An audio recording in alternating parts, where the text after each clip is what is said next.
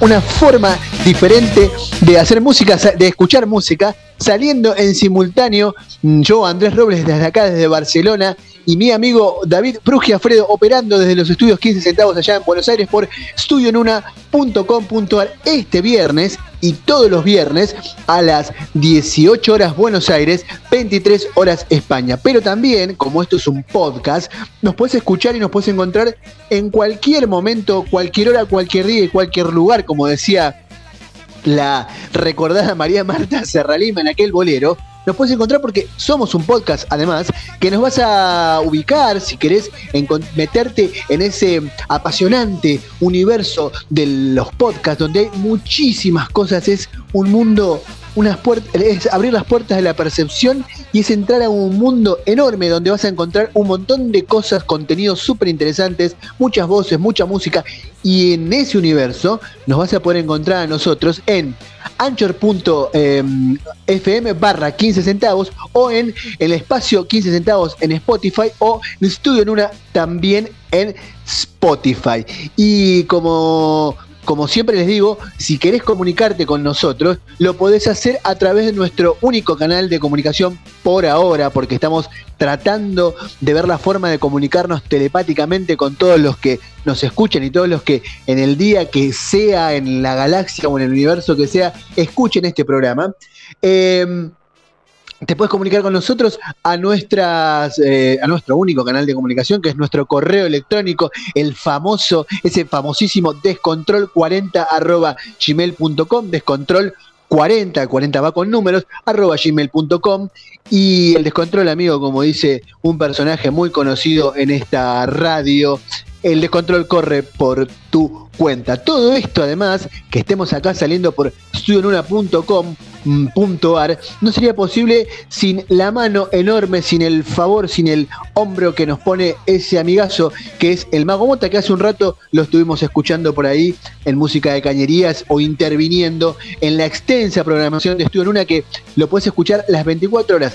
En el momento que vos quieras de tu vida, del día, vas a entrar a estudioenuna.com.ar y vas a poder escuchar muchísimos contenidos, entre ellos el nuestro, este que estamos haciendo en este momento, que es Disco Stu presenta. Y si vos sos un oyente nuevo, o por ahí sos un oyente viejo y no recordás, o por ahí solamente porque tengo ganas de decirlo también, eh, te cuento de qué se trata Disco Stu presenta. Esto es, Disco Stu presenta es una forma diferente de escuchar música. ¿Viste cuando hace unos años el único canal, el canal exclusivo de la, de, la difusión de la música era la radio, cuando no existían todas las plataformas, no existía Spotify. Y, cuando vos querías escuchar el disco completo de un artista, era muy difícil que un programa de radio te pasara un, contenido, un disco completo de un artista. ¿Viste? Porque te pasaban, qué yo, el corte de difusión, que te lo pasaban un- unos días antes de que el disco saliera, o, por ahí, muy en algún programa muy melómano así, quizás mm, te digo, uno que en donde yo pude haber escuchado en algún momento un disco completo fue en los programas de Tom Lupo, por ejemplo, que te picaban un disco, no te pasaban un disco completo. Bueno, lo que nosotros queremos acá en Disco Stu Presenta es pasar un disco completo de un artista. Del primero, como decimos siempre, esto es un latiguillo, se dice, una muletilla una mascarilla, vaya a saber cómo se dirá. Lo que hacemos es pasarte un disco completo de un artista del primero hasta el último compás, del primero hasta el último silencio, desde el primero hasta el último acorde y, por qué no, desde el primero hasta el último suspiro de emoción, hasta el último trago de birra o ese trago de whisky o lo que estés tomando o, el último sorbo de café que estés tomando y disfrutás mientras terminás de escuchar de pe a pa, de punta a punta, un disco completo de un artista.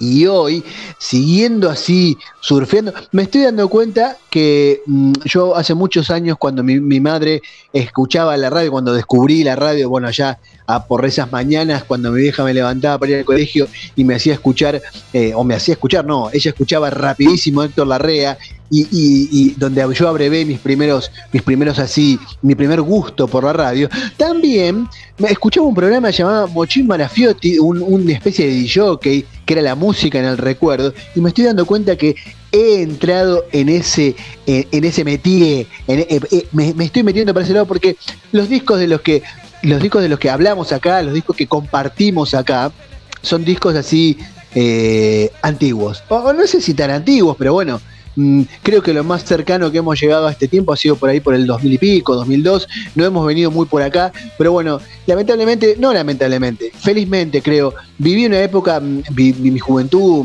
que todavía soy una persona joven, pero cuando más joven todavía, viví una época donde mm, eh, eh, la explosión de música, de, bandas y de discos completos, porque hay una cosa que ha variado mucho en la música, o por lo menos de mi percepción, es que hay pocas bandas de discos completos hace tiempo largo ya. Y ahora, eh, y, ahora lo que estamos haciendo nosotros es pasarte bandas de discos completos porque había bandas que te gustaba escuchar el disco, que te, generaba esa ansiedad, que te ibas y te comprabas el disco, que, se hablaba del disco.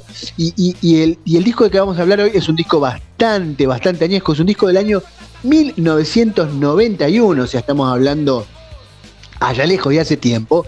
Es un disco espectacular. El año 1991 es particularmente importante en la historia del rock y es particularmente importante en la historia de mi vida también por, esos discos, porque son mm, como fueron como como una nueva cachetada, como una nueva patada en la cabeza de los que veníamos así como un poco anquilosados, quedados así en el tiempo, con los 80, mediados de los fines de los 80, y una cosa así más livianita, más pop, o por ahí un rock no digo que todo el rock de los 80 era livianito, que había sus cosas, pero viste, venía así hasta que en los 90, 91 fue como volver a 1976, como explotar con el grunge. En el año 1991 se lanzaron dos discos, uno, ya de dos discazos, uno es que ya acá disfrutamos juntos, que fue el Nevermind de Nirvana, y este disco del que vamos a, disfrutar hoy, del que vamos a saborear, del que vamos a bucear en su contenido y en su universo, también es de ese mismo año, y es el disco El primer disco de aquella banda todavía vigente, con sus mm, cada tanto salen de gira y siguen tocando, que es los Per Jam, con el increíble Eddie en la voz y esa banda potentísima que son los Per Jam. Entonces vamos a escuchar ese disco. Ahora, vos pensás, ¿no? Mm, los que tuvimos la suerte de vivir esos principios de los 90 en, ese, en, ese, en esa explosión. Salió Per Jam, y atrás de todo eso viene una andanada de bandas, descubrimos una andanada de bandas mm, mortales como, como, como este Stone Temple Pilot, como Soundgarden, Smashing Pumpkins, o bueno, ya venían los Red Hot Chili Peppers, o sea, había como una cosa de bandas potentes y además los clásicos, ¿no? Que estaban sonando, que seguían súper vigentes, los Cure, eh, bueno, David Bowie, qué sé yo bandas súper, súper grosas, pero ese año 91 nos dio este disco y ya así, sin solución de continuidad, vamos a arrancar escuchando este discazo que es Ten, con el primer álbum que abre el disco que, sí, que se llama Once.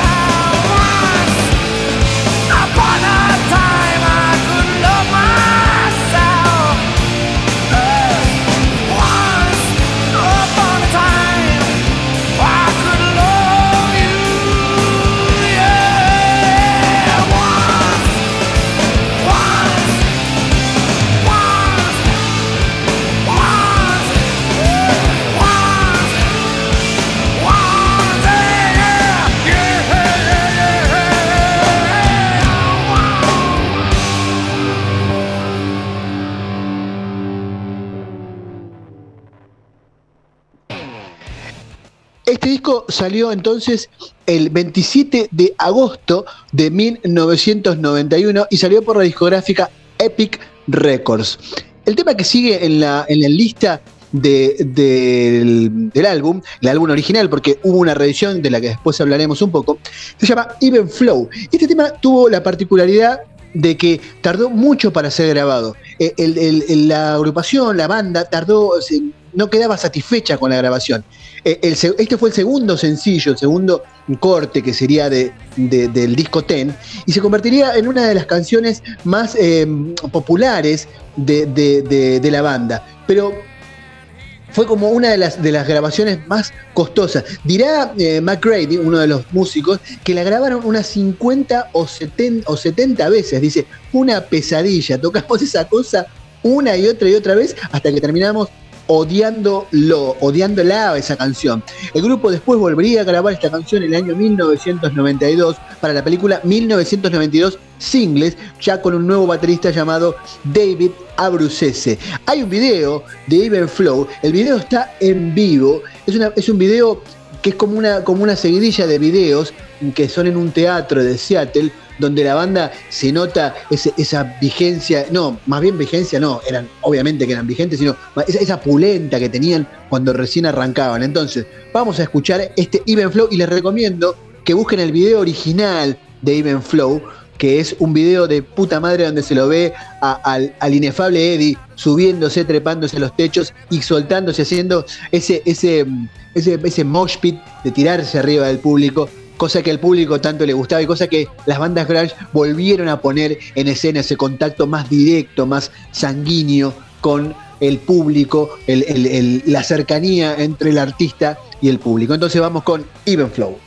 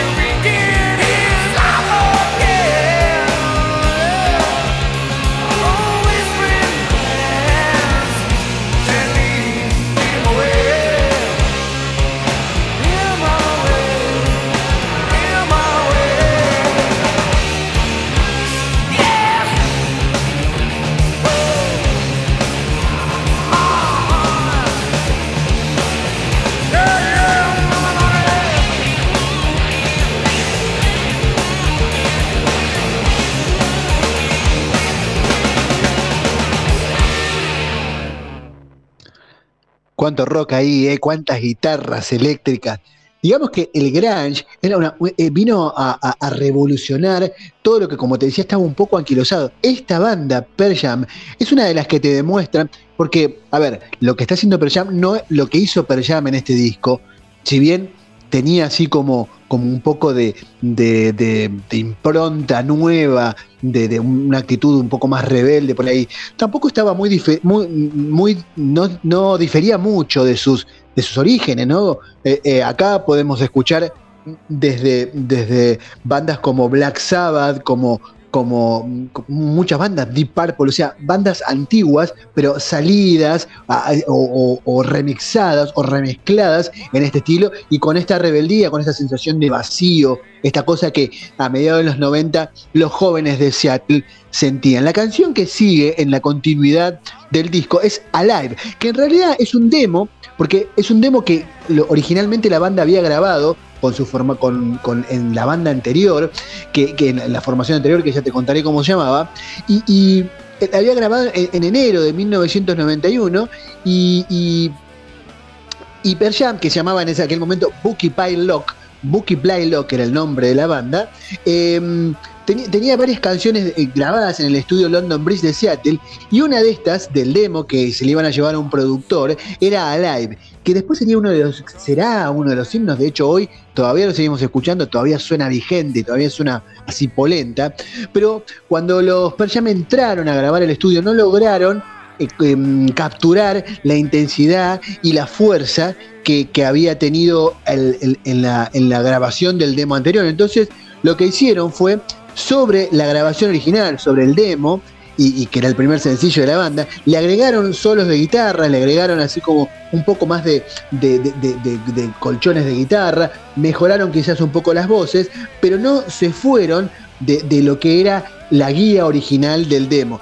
Diría este, el baterista Dave Cruzen que mm, capturaron la esencia de la canción, lograron capturar lo que, lo que tenía este, mm, eh, el la, esencia, la fuerza que tenía la canción Alive y, y, pudieron plasmarla en el disco sin perder, digamos, pudiendo mejorarla con todas estas cuestiones, cosas que muchas veces pasa porque, o a veces versiones en vivo que las bandas mm, tienen grabadas y que después no logran reflejar, o ensayos mismos, demos de ensayos, que después se hace muy difícil, de hecho, bueno, yo no soy un músico eh, profesional, pero digamos, he tenido mi, experiencia como músico y, es difícil, bastante difícil a veces llevar del ensayo, de, de, esa, esa, cosa espontánea, esa cosa así fresca de los ensayos, llevarla a la grabación. Bueno, eso fue lo que pasó con el, el tema Alive. El tema que viene ahora que también sigue en esa línea de esos videos de Even Flow, si lo ves, es el mismo teatro, el mismo lugar y el mismo escenario donde los Per Jam harían el video de Even Flow. Entonces vamos con Alive.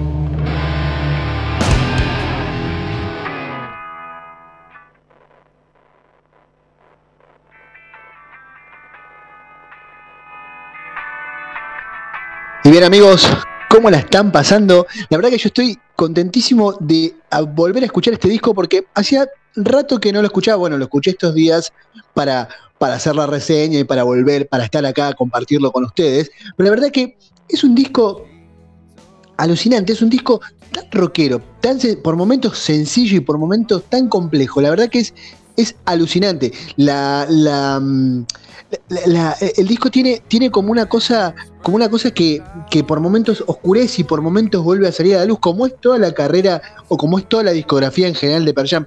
Si escuchamos el disco em, Versus Vitalogy, que son discos posteriores donde ya la banda ha evolucionado mucho, van a notar esa variación que la banda por ahí por momentos se oscurece, se va a algún lugar así bastante oscuro y después vuelve y vuelve con esas canciones así más mm, vitales, más alegres. La verdad que es una banda excelente, súper recomendable y, es muy rockera y muy. Y, también para mí tiene una carga así como, como especial porque es una de las bandas que yo más escuché en esa época, ¿no? En los 90, que fue donde la banda explotó. La canción que sigue mm, eh, como. como en la continuidad del disco se llama Black y es una de las canciones que la discográfica quería lanzar como, como mm, como, como el corte de difusión. Sin embargo, la banda se negó a que esta, a que esta canción salga y me presionó y Epic Records presionaba que, esta balada, Black, saliera como sencillo. Ellos sentían que la canción era, era demasiado como personal para como darle tanta exposición. Y además este, entendían que que no, no, no, no, no estaba pensada para ser tocada así entre un primer éxito y el segundo, le diría, eh, según diría e, Eddie Vedder en 1993 a la revista Rolling Stone. Dice, si comenzás a hacer estas cosas lo arruinás. Esa no es la razón por la que escribimos canciones, escribimos, dice, para conseguir éxitos. Anticipando lo que eh, la demanda de los oyentes, eh, de todos modos la canción subió, digamos, fue como, como una canción importante dentro del álbum, si bien no es de los himnos, es una de las canciones importantes del álbum y estuvo número 3 en la lista de la revista Billboard en el año 1993. Entonces vamos con Black Perjam. round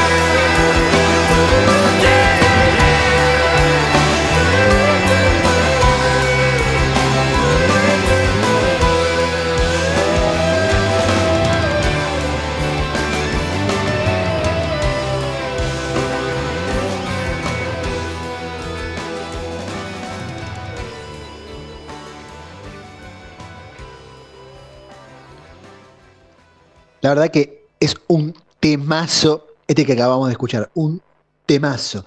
Y incomprensible porque a veces los músicos no quieren exponer estas obras de arte a la masividad, pero la verdad que esto es un temazo. Bueno amigos, estamos llegando ya a la mitad, estamos en el Ecuador de este disco Ten, este disco enorme de los Pearl Jam y aprovecho el momento, para, en este momento así como que estamos haciendo un pequeño remanso para recordarles que estamos en es disco Stu presenta saliendo en vivo ahora, en vivo ya mismo este viernes, ya sobre el filo del sábado para mí y supongo que para ustedes dentro de unas horas, va, supongo no, sino que dentro de unas horas, saliendo por estudionuna.com.ar y también si escuchás esto en otro eh, momento que no sea este 7 de mayo de 2021, eh, lo escuchás en cualquier otro momento porque nos vas a poder escuchar en formato podcast en anchor.fm barra 15 centavos, en espacio 15 centavos en Spotify, donde además podés escuchar todas las, todas las producciones, todos los contenidos de 15 centavos producciones. Y obviamente eh, si querés mandarnos un mensaje, lo podés hacer a descontrol40.gmail.com, descontrol40.gmail.com. El descontrol corre por tu cuenta. Entonces acá en Discos tu presenta yo, Andrés Robles, desde Barcelona y mi amigo operando técnicamente y supongo que en bolsa y en bitcoins, todavía no me lo ha dicho, pero yo supongo que sí. En bolsa en una época operaba mucho, ahora, no, ahora dicen que no tanto, eh, o dicen que ya no. Eh, mi amigo David Brugia Fredo desde los estudios 15 centavos allá en la provincia de Buenos Aires, en ese barrio, ese barrio de guapos como es Verazategui. La canción que continúa en el orden de este disco es Jeremy. Eso para mí es mi canción favorita de este disco, es mi canción preferida de este disco. Es una canción así como de mucho acorde menor, de riff, de mucho arreglo. Y, hay algo curioso, el riff inicial del, del, tema está em, a cargo de, del bajo, del bajista de Arnett, em, mientras que Eddie después empieza a relatar, la letra trata de la historia de Jeremy Wade Dell, un chico de 16 años que se suicidó frente a su clase.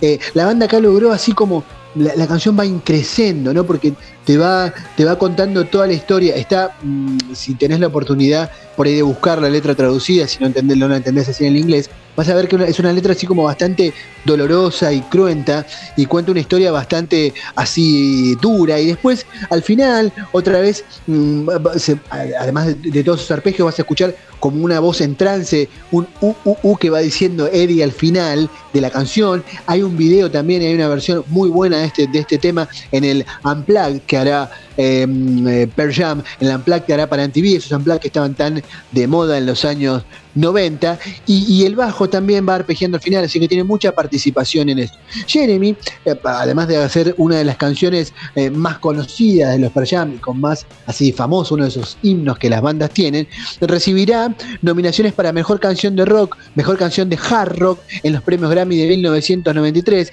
y el video de, Jeremy, dirigido por mm, Mark Pellington, mm, será emitido así hasta el cansancio por la MTV. En la época que pues es que a los chicos que no por ahí no lo saben, bueno, yo creo que ya no debe haber muchos chicos que miren MTV así en el formato tradicional como lo mirábamos nosotros, pero MTV era un canal de música donde te pasaban todo el tiempo videos. Bueno, eh, eh, a raíz del éxito que tendrá este video de, de, Jeremy, esta canción, la canción Jeremy, tendrá cinco nominaciones en los MTV Music Awards en el año 1993, de los que ganó cuatro, incluyendo el video del año y video mejor video de una banda de rock. Entonces vamos a escuchar este, mm, este conmovedor, este, este sanguíneo, este potente, este intenso Jeremy de Pearl Jam.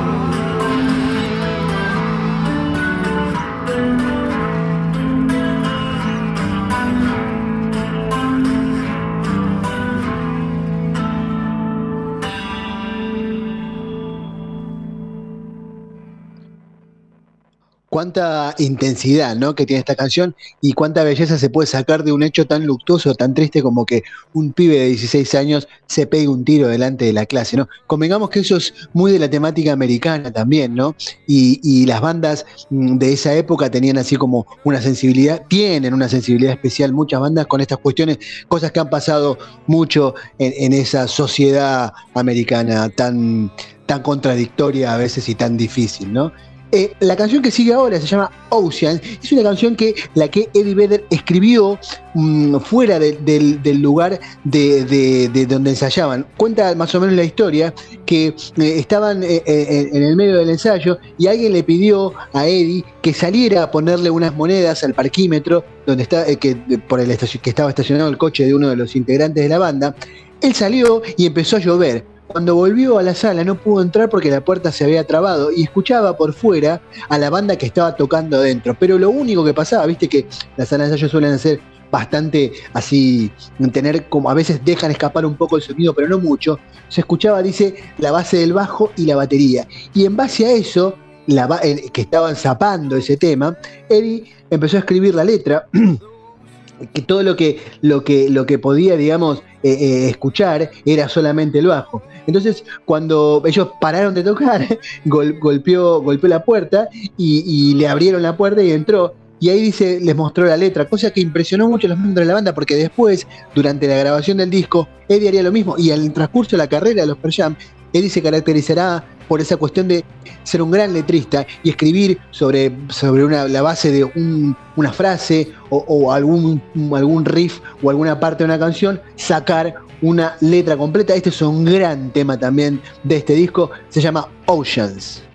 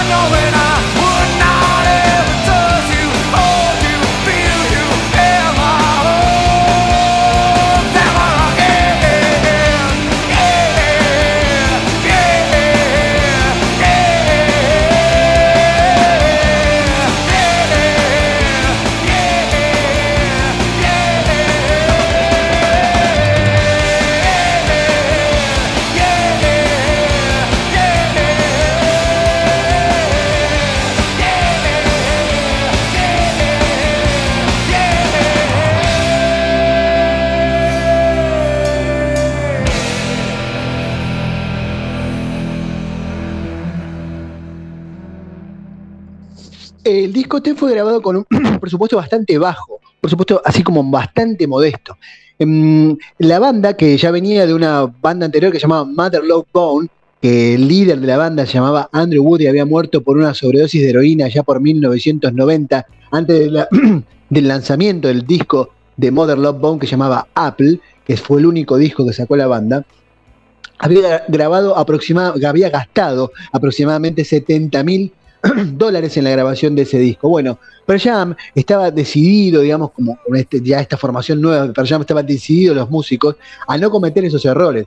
Entonces grabaron solamente 25, gastaron solamente 25 mil dólares en la grabación de este disco Ten. El bajista, Jeff Arnett, dirá, le dirá a la revista Classic Rock, aún así, que era solamente un tercio de lo que habíamos gastado con el disco Love Bone, pensábamos que, que, estaba por, muy por debajo de lo que nosotros queríamos. Sin embargo, dice, no, no creíamos que iba a ser la gran cosa, sin embargo, el disco así lo fue. Y prueba de que así lo fue es que el disco tuvo muchísimas ventas y lanzó a la banda a el mm, mainstream, digamos, del rock. La canción que sigue ahora se llama Garden.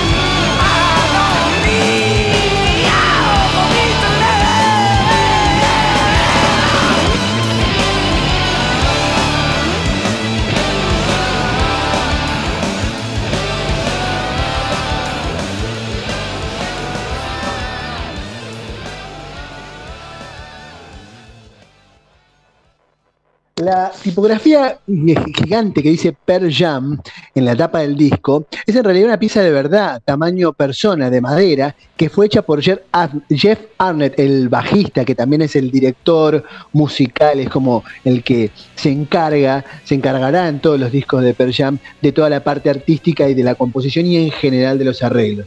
Mm, la portada de Tem parece que, que los miembros de la banda están sobrepuestos por las letras, superpuestos a las letras que dicen Perjan, pero en realidad están haciendo una pose así como esa de todos para uno, poniendo todas las manos así para arriba, y el fotógrafo Lance Mercer, que fue el que, Mercer, perdón, que fue el que hizo la tapa, los lo, fotografió enfrente, digamos, parados, mm, frente al, diseño esta, de, esta, de este Per de madera de tamaño real, dice. Lo dirá el baterista Dave Flusen, esa cosa si estaba enfrente de nosotros y era de tamaño real. Em, y comentará que Jeff, eh, Jeff mm, Arnett es un artista de puta madre, un artista increíble de principio a fin y así lo demuestra en todos sus discos. La canción que viene ahora se llama Deep.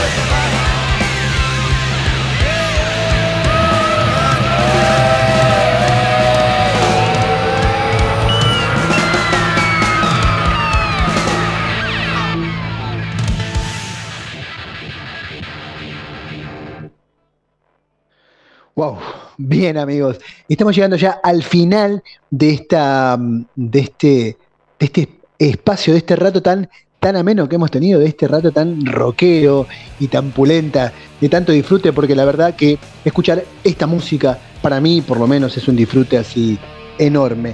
Em, para terminar, para contarte de algunos detallitos más, mm, cómo formaban los Per Jam, cómo formaron los Per Jam para el disco, para este disco Ten. Eh, Jeff Arment en bajo y eh, como dirección artística, Stone Gossard en guitarra, Dave Cruzen en batería, Mike McCready en guitarra y Eddie Vedder en voz. Em, la banda después reeditará este álbum Ten en el año 2009, el 24 de marzo de, mm, del 2009. Se lanzará con cuatro ediciones, una edición Legacy, Deluxe y vinilo y un Super Deluxe que mm, eh, la, idea era eh, reeditar todo el catálogo de Per Jam de antes del 2011, coincidiendo en esa época con el vigésimo aniversario de la banda. Eh, incluyen remasterizaciones del disco este, y unas pistas, unas seis pistas, el empaquetado nuevo, unas seis pistas mm, de, eso más la, mm, el agregado de un DVD con la, el MTV Unplugged de 1992, incluyendo un extra de Oceans, este, una versión Rockin', Rockin in a Free, Free World, que eso si no me equivoco es Ted Nugent, un cantante americano así como bastante... No, la verdad que si te digo quién era, pero me parece que era Ted Nugent. Eh, y nada, ha sido varias versiones en vivo. Y la verdad es que mm, yo no he tenido la... Mm, no he tenido el, placer de acercarme a estas reediciones. Eh, tengo solamente el TEN original de allá del año 1991 y con eso ya me da más que suficiente porque la verdad el disco está buenísimo. Les agradezco como siempre haber estado, haber estado todos acá presentes en este, en este momento y los que estarán después, los que lo escucharán en nuestro formato podcast. No te olvides entonces que nos podés encontrar después.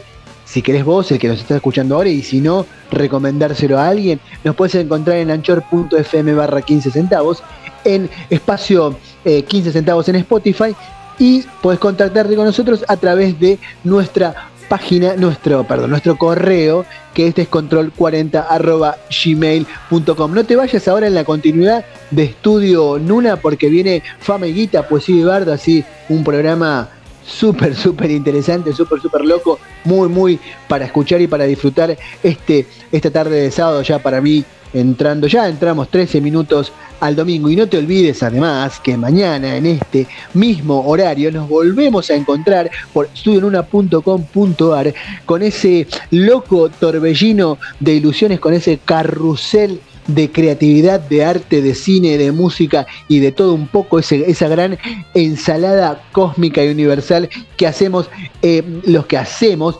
punto y aparte radio con mi amigo David Brugiafredo que está allá en los estudios 15 centavos en Buenos Aires. Yo acá en Barcelona, Andrés Robles y nuestra amiga la cinéfila Paola Batista en algún lugar de la zona oeste del Gran Buenos Aires, esa chica que sabe tanto de cine y que tanto nos deleita con sus con todas las historias y todo lo que nos cuenta siempre de cine. Yo, sin más, les quiero agradecer muchísimo haber estado ahí. Este, el, este, estamos viendo todo el tiempo que la radio está teniendo cada vez más escuchas, más escuchas todo el tiempo. Estamos hablando ahora de unos, no sé, cerca de 170 listeners que los tenemos ahora en el momento. Así que la verdad que para nosotros es un placer y espero y, que sigan ahí atrás, porque sin ustedes allá, nosotros acá, ¿para qué? ¿No? Como decían algunos locutores de la vieja época. Yo me despido diciéndoles lo de siempre. Em,